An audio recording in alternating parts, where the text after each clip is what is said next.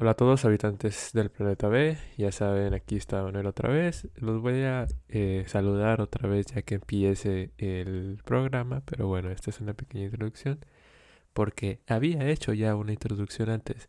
Era una introducción que hice por ahí de hace dos, una semana más o menos, 10 días. Y pues era básicamente hablando sobre las cosas que habían pasado, porque fueron dos semanas un poco largas. Y bueno, también sé que este episodio va a llegar un poco tarde.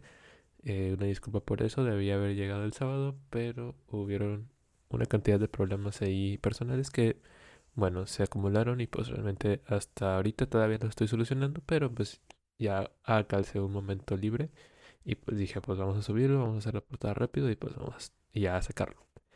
Eh, porque realmente sí me gustó hablar de estas películas, de estas películas y pues creo que está interesante. Este, bueno, pues, ¿qué pasó en estas dos semanas? Pues nada, básicamente, como les había dicho, pues, eh, bueno, no sé si les había comentado, pero pues yo dejé la carrera que había tenido eh, por cuatro años, o la que más bien cursé por cuatro años. Eh, la dejé por falta de motivación, por muchas cosas realmente que acontecieron y pues intenté entrar a otra carrera que está más relacionada a esto. es producción audiovisual y pues pasé. realmente no, no sé, bueno, sí sé cómo, realmente sí estudié, sí lo pasé, sí demás, pero esperaba mucho, no mucho menos, pero sí esperaba un resultado tal vez un poco distinto. Y miren, pasé, este, pues al final de cuentas, pues ese pequeño esfuerzo que le di, esa también esa dedicación que tuve en tan poco tiempo, porque solo tuve un mes para estudiar, pues temas que son generales, pues realmente sí es muy poco tiempo, pero igual lo logré y pues me hace sentir muy bien, estoy motivado, me siento muy activo, con ganas de hacer cada vez más contenido y pues también este, aprender de más.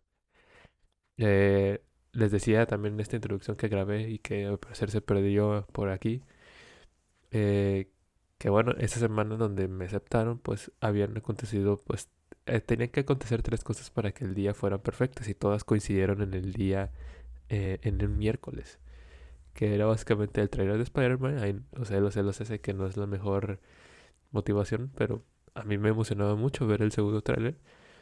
Eh, también ordené una cámara, bueno, la pedí por Mercado Libre, una cámara profesional, pues ahora que voy a entrar a, a esta carrera, pues bueno, ya voy a tener que, eventualmente la tenía que conseguir, sí o sí, aunque no quisiera. Y bueno, llegó ese mismo día, todo estaba perfecto, pero me faltaba el resultado. Y el resultado ese día me lo iban a dar. Bueno, quedaron de ese día que me lo iban a dar pero en la noche se actualizó la fecha hasta cuatro días después, o sea, hasta el sábado. Y pues sí, o sea, me dieron el resultado un poquito tarde, pero igual, pues sí, fue lo primero que hice en la mañana, lo revisé y miren, pues todo salió excelente, o sea, estoy muy contento, estoy muy a gusto con la decisión que tomé. Es un cambio muy drástico, eh, considerando que antes estaba estudiando física y ahora voy a estudiar otra cosa muy distinta, era una facultad muy distinta también. Pues bueno, eh, es una experiencia.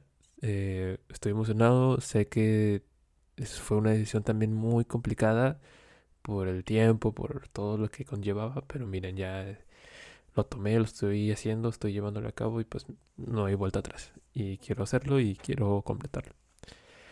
Pero bueno, eh, ya sé de qué voy a hablar. En este audio que había grabado, bueno, en el audio, en el la grabación que había tenido de la introducción antes del programa ya había dicho que iba a hablar sobre dos películas muy interesantes, bueno, una en particular y la iba a comparar con otra y así, pero bueno, ahora ya sé de, qué voy a hablar exactamente y pues bueno, espero que les guste, espero que les parezca interesante el análisis que hago.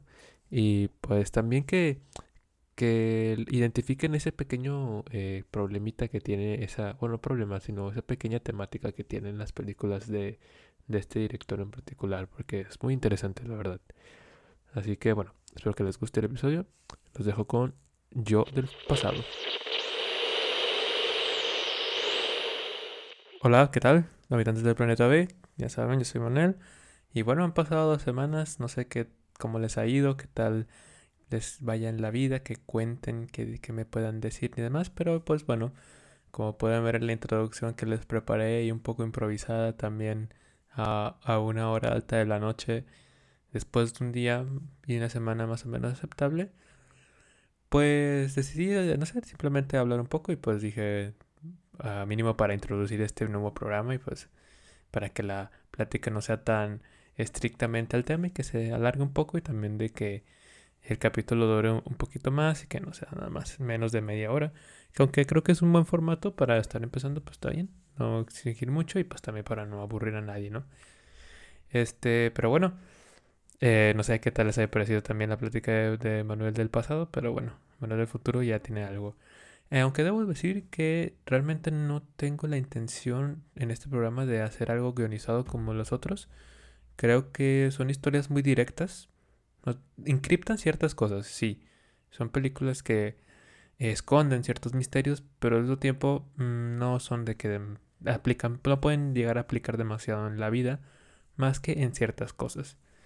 Eh, pero aún así son llegan a ser un poquito exageradas a, a muchas de nuestras tradiciones o a mucha de nuestra forma de, de, ser y a nuestra vida en general, que realmente se queda más como una película, como una historia y que pues es interesante más que nada por, por, la, por la forma de trabajo de, los, de la misma película y de cómo se desarrolla.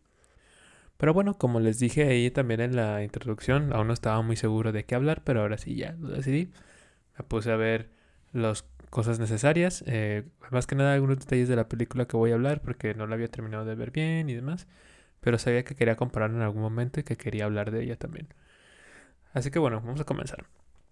Eh, bueno, hoy quería hablarles sobre Hereditary y pues también un poco sobre el, director como tal, Ari Aster, y un poco las películas que ha hecho, que creo que Hereditary es la primera que hace.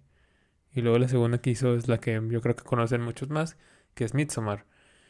Eh, pero bueno, vamos a hablar de Hereditary, eh, así como que más eh, enfocado a esa, a esa película. Mm, me gust estaría mejor tal vez hablar de Midsommar porque muchos la han visto, pero Hereditary creo que tiene un poquito más de misterios. No sé, también me dio ganas de hablar de eso porque Midsommar creo que ya se volvió un poco muy... estuvo muy de moda en su tiempo y pues ya, no hay mucho que hablar de ello, pero en esa película es al contrario. Bueno, a ver, para empezar, pues Hereditary es una película eh, de terror, puede decirse, más bien es como un terror psicológico y también terror como tal, eh, pues esas películas de miedo, como así tal cual. Pero pues también es un poco pues dramática y, y en sí pues tiene su, su lado, este, digamos, serio. Pero pues en general la historia ronda a lo siguiente. Eh, la historia comienza con una invitación, como de eh, una invitación a un funeral de una señora eh, que pues al parecer era muy respetada porque se le invita a varias personas y demás. Y ya, pues nos, se nos presenta esa situación en que alguien fallece y no se sabe muy bien quién, pero se puede intuir que es la madre o la matriarca de una familia, ¿no? Y pues así es, es la abuela que realmente creo que no se menciona su nombre en general, sí creo que no se menciona su nombre en la película, pero muere la mamá, eh, vaya, la abuela, la mamá de la, de la mamá que es la de la familia. Este, la mamá se llama Annie, es su hija. Eh, ella tiene una familia, eh, un esposo y dos hijos. Un hijo llamado Peter y una hija llamada Charlie. El esposo no recuerdo cuál era su nombre, me parece que también no se lo menciona y se lo dice si acaso no se lo menciona. O sea, muy poco, no es muy relevante su nombre, pero bueno.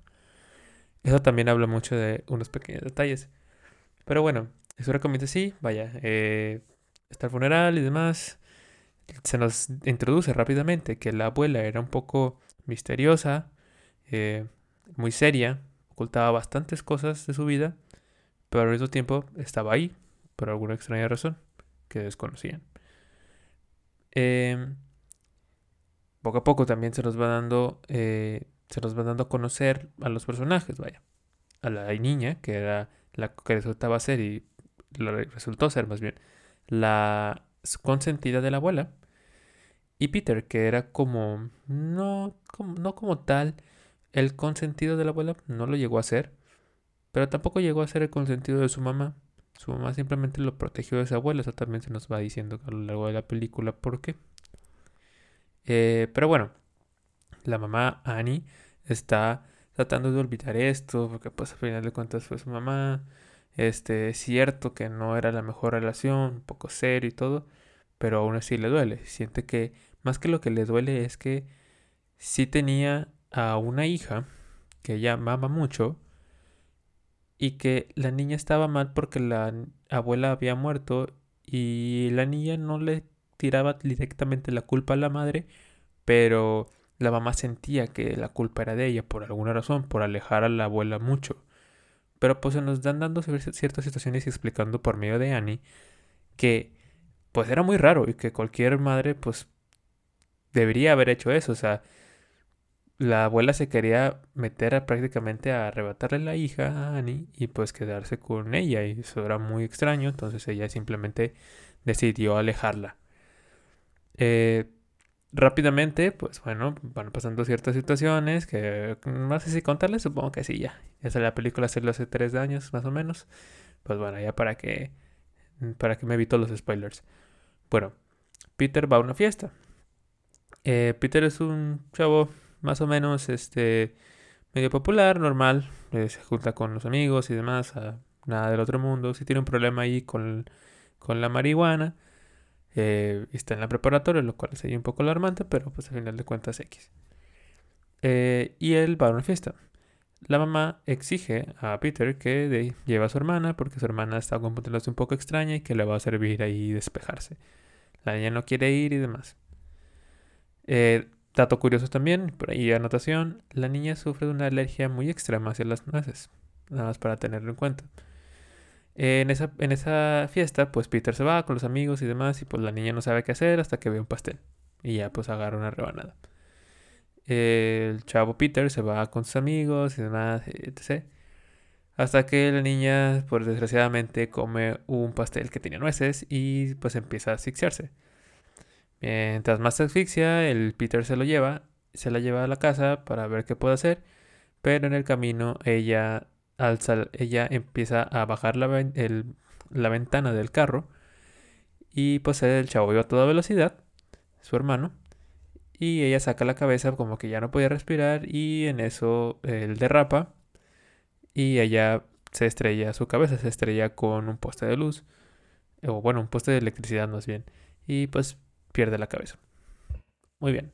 Primera cosa extraña, muy este digamos, impactante, porque es así crudo y se, no, se ve todo, y pues después hay una escena ahí, o sea, realmente sí es este, impactante ese, esa secuencia, la verdad. Pero bueno, ¿qué es lo que pasa? Por el momento no hay resentimiento de la mamá de Annie con Peter, su hijo, simplemente desconfía de la historia que le cuenta, pero al final de cuentas no quiere cometer el mismo error que con, con Charlie que era su hija. No quiere reclamarle todo, no quiere enojarse con él del todo, porque le puede pasar lo mismo, que su hijo se enoje con ella y otra vez se echan culpas. Y el papá, de cierta forma, sirve como un mediador o como alguien que tranquiliza. El que, a ver, él ya dijo que pasó, él ya dijo se arrepintió y sabe que se viste que fue un accidente. No hay eh, razón para estar discutiendo de más, y sí. Este, pero ella no aceptaba eso. Hay otro arco dentro de la película, que ya esto es lo que sigue, que donde Annie conoce a una mujer. Ella sí tenía su nombre, no sé si es Joanny o Joan. Le decía Joe. Eh, que ella se la encuentra por un club a los de estos de, de como de rehabilitación, no es de rehabilitación, pero sí es como de terapias era un grupo de personas que han perdido seres queridos recientemente y pues sirve como terapia para eh, platicarlo, ¿no? Para sobrellevarlo. Y ella conoce a alguien. Y esta persona pues se demuestra muy empática, la escucha y demás. Este... Durante la película vemos ciertas cosas eh, que nos dan indicios de que hay algo más oscuro que simplemente la muerte sino que hay pequeños símbolos que la abuelita usaba, que Annie sabía que era parte de ello, pero lo ignoraba, que eran como signos de una secta o algo así, que hay gente que, que la ve, hay gente que está muy cerca de ella por alguna razón, cosas extrañas pasan, Y también eh, Peter tiene unas pequeñas sensaciones de que hay gente, ¿saben? O sea, de que hay gente o de que hay algo, una presencia viéndolo o al lado de él. Y esta presencia se nos, eh, se nos introduce, se nos hace ver como un flash, como no sé si han visto ese efecto de cuando pasas un cristal por la luz del sol o por cualquier tipo de luz que se refleja, se hace como un reflejo, ¿no? Así como tal cual. Bueno, ese reflejo se va pasando así por la cámara, por así. Y de vez en cuando se va como que metiendo a personas. Pero no se sabe qué es. Ah, podemos pensar que es como algo, un demonio o así, pero pues bueno, eso ya lo veremos. Eh, mientras el tiempo pasa, pues Annie se vuelve más un poquito más inestable porque realmente pues perdió a su, a su mamá y una semana después pierde a su hija y pues por situaciones muy extremas, o sea, cosas muy extrañas. Y bueno, eh, conforme pasa el tiempo, ella eh, se vuelve a encontrar con Joe y ella le dice, no me vas a creer. Y en convincente, esa parte me gustó mucho porque la escena es súper convincente, hasta yo me lo creería. Le dice, no me vas a creer y por favor, si no me crees, te entiendo, pero escúchame. Sí. Hace un día eh, contacté una medium y esta medium me hizo contactar con mi nieto. Ah, para esto, los nietos de, el nieto de Joe y su hijo, al parecer, habían fallecido porque se habían ahogado. Y ella dice, no, bueno, por favor, tienes que escucharme. Es que yo contacté con mi nieto, está medio miso, por favor, estaba con un grupo de personas y había ahí neurólogos y gente de ciencia. Y no, ya sé qué vas a decir y entiendo esa risa y hola. Y bueno, ella se queda muy escéptica, pero Joe la arrastra hasta su casa y le hace como que ver el ritual que hizo. Y Annie se queda muy impresionada, mm, pero impresionada de mal rollos, de, de miedo, de terror, porque empiezan a, moverse cosas, empiezan, se escribe algo en una pizarra, cosas así. Y ella, eso simplemente alimentó su, su estado de locura, ¿no? De que ya no sabía ni qué estaba pasando. Y luego en esa noche, después de, eh, de ver todo eso, pues Annie eh, tiene una pesadilla donde su hijo está muriendo, donde está haciendo cosas muy raras y demás, y ya despierta.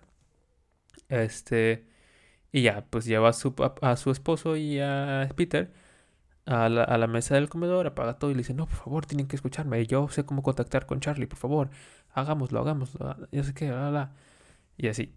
Entonces, este, ocurre ahí un drama y todo, y sí ocurren cosas, y ahí es parte del terror, de que es como muy muy este, impactante. Pero bueno. Y ya para resumirles así y no alargar tanto la historia, eh, pues la inestabilidad de Anik prosigue. Peter este, se vuelve también un poquito más loco cada vez porque pues está teniendo, sintiendo y viendo cosas que no deberían pasar. El papá se está resignando mucho y gente cada vez está eh, involucrando en la vida de ellos. Entonces ya llega el punto climático en donde Annie se da cuenta, por algunas lecturas eh, que tenía ahí guardadas, que este, la mamá sí era parte de una secta, pero una parte de una secta tipo pues, satánica o algo así. No satánica, porque no adoraban como tal a Satán, pero sí que adoraba a un demonio. Eh, y tenían varias partes subrayadas en estos libros de muy antiguos y demás. Que, bueno, eh, tenía que haber un sacrificio de tres cabezas y que debía haber un, este, un huésped. El huésped tenía que ser una persona la más débil de una familia y de preferencia un hombre, un varón. La abuela quería que fuera la niña, Charlie, por eso era muy cercana a ella. no se sabe, por alguna razón como tal, o escrita en la película, o vista en la película, por qué la abuela quería a Charlie, pero ella, como líder, que era la reina, la abuela, le presentó al demonio a Charlie por alguna razón. Pero eh, con su muerte, los eh, que quedaban allí en la secta decidieron que Charlie no fuera porque querían a un varón y sabían que el varón tenía que ser su nieto. Peter. Lo cual Annie hizo muy bien en quitársela a la abuela porque pues si no, si se lo hubiera eh, arrebatado por estos propósitos desde hace mucho tiempo. Eh, pero bueno, entonces, pues la abuela muere. Los de la secta la decapitan y dejan su cuerpo, lo y se entierran su cuerpo. La niña muere y se decapita. Eh, y al final, pues también Annie muere, poseída por este demonio, y pues se decapita sola. Una escena muy perturbadora, muy extraña, pero muy chida. La verdad es que eh, las pasas mal, pero está genial. Este. Y ya, Peter pues huye de la casa y todo, pero al último momento es poseído por este demonio, que no recuerdo cuál era su nombre. Eh, que era, pero sí sé que es el dios del mal, al parecer, en alguna mitología. Eh, o el demonio del mal, una cosa así. Y ya, el poseído se da cuenta de que estos tres eh, cadáveres están ahí con, el, con la secta y demás, y pues bueno, lo nombran como su líder. Y así acaba. Todo muy extraño. Muy terrorífico, muy, muy demonios, espíritus y cosas extrañas. Y pues bueno, eso es Hereditary. Y a ver, ¿cómo comparamos esto con Midsommar. Miren, vamos a tener primer primero tendremos que hablar de Ari Aster. Ari Aster, les digo, me parece que esta fue su película debut, pero no significa que no haya hecho ciertas cosas. Por ahí también tiene un corto hace unos años, donde no me acuerdo cómo se llama, se llama La Familia Algo, no recuerdo su nombre. Ah, bueno, tendría que investigarlo y decírselo. Ese corto de Ari Aster como quiera, si buscan Ari Aster, les puede salir su trabajo y es ese corto. Es una familia de afroamericanos, no recuerdo su nombre.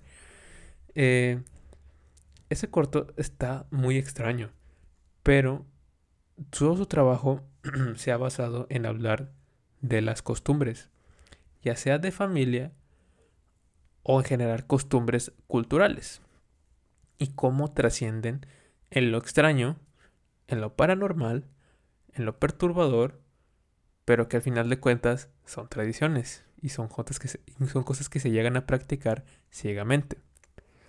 En este corto eh, está muy extraño también. Mm, no es como tal muy, muy de terror, es más este thriller, suspenso y ahí medio torcidón el asunto. Pero lo que pasa es que es, una historia de un, es la historia de una familia donde un chico joven, como de unos 13 años, está en su cuarto y está haciendo cosas ahí de adolescente, prepuberto, viendo revistas este, pornográficas y demás. su papá le toca la puerta y entra. Le dice que baja a comer, pero lo ve. Y el papá lo ignora. Le dice, eh, ¿todo bien, amigo? No, sí, no, sí, papá, eh, estoy bien, es que... Bueno, eh, baja, por favor, no sé, tu mamá, vamos a, creo que van a cenar, algo así. Y luego ya. El papá se acerca y le dice, eh, todo está bien, sí, pero lo ignora, ¿sabes? O sea, no habla del tema, porque sabe que su hijo, si lo humilla, vaya, si lo regaña, es como, lo puede traumar, ¿no? O sea, creo que todos quisieran que si, si tu papá o tu familiar te encuentra en una situación así medio incómoda, pues es no dejarlo pasar, no es como tal dejarlo pasar, pero que no fuera tan extremo. Entonces el papá siente que eso es lo que debe hacer con su hijo, no tratarlo mal. Entonces todo pasa. Y la escena después se van el papá y el hijo ah, ya del cuarto y el hijo deja la, revista así. En eso hay un enfoque hacia progresivo hacia la hacia una toma más bien hacia lo que está viendo el niño y dentro de la revista había una foto del papá. bueno, ¿qué pasa? Que el niño estaba haciéndose cosas con una foto del papá y ahí empieza todo el giro. Después son como puros timelapses donde el niño se casa, crece y demás, pero el papá se le va borrando cada vez la felicidad porque el niño entendió otra cosa, entendió que este que el papá había aceptado eso. Y, y no es como tal, el papá había aceptado eso porque pues eh, porque era su hijo, porque no quería romper esa, ese vínculo familiar, quería que todo estuviera bien y sabía que, que le decía a su mamá si hacía hacía mucho problema, pues iban a pasar cosas muy extrañas. Entonces, Es, hay fotos donde ellos están agarrados de la mano, a escondidas y demás. Bueno, el día de cuando se casa el, el niño, el hijo, este, ellos se van ahí a algún lugarcillo y la mamá está caminando por la casa y demás y por fuera de la casa y los ve atrás de una barda y se están besando. El papá y el hijo. La mamá lo deja pasar, volviendo a caer en lo mismo.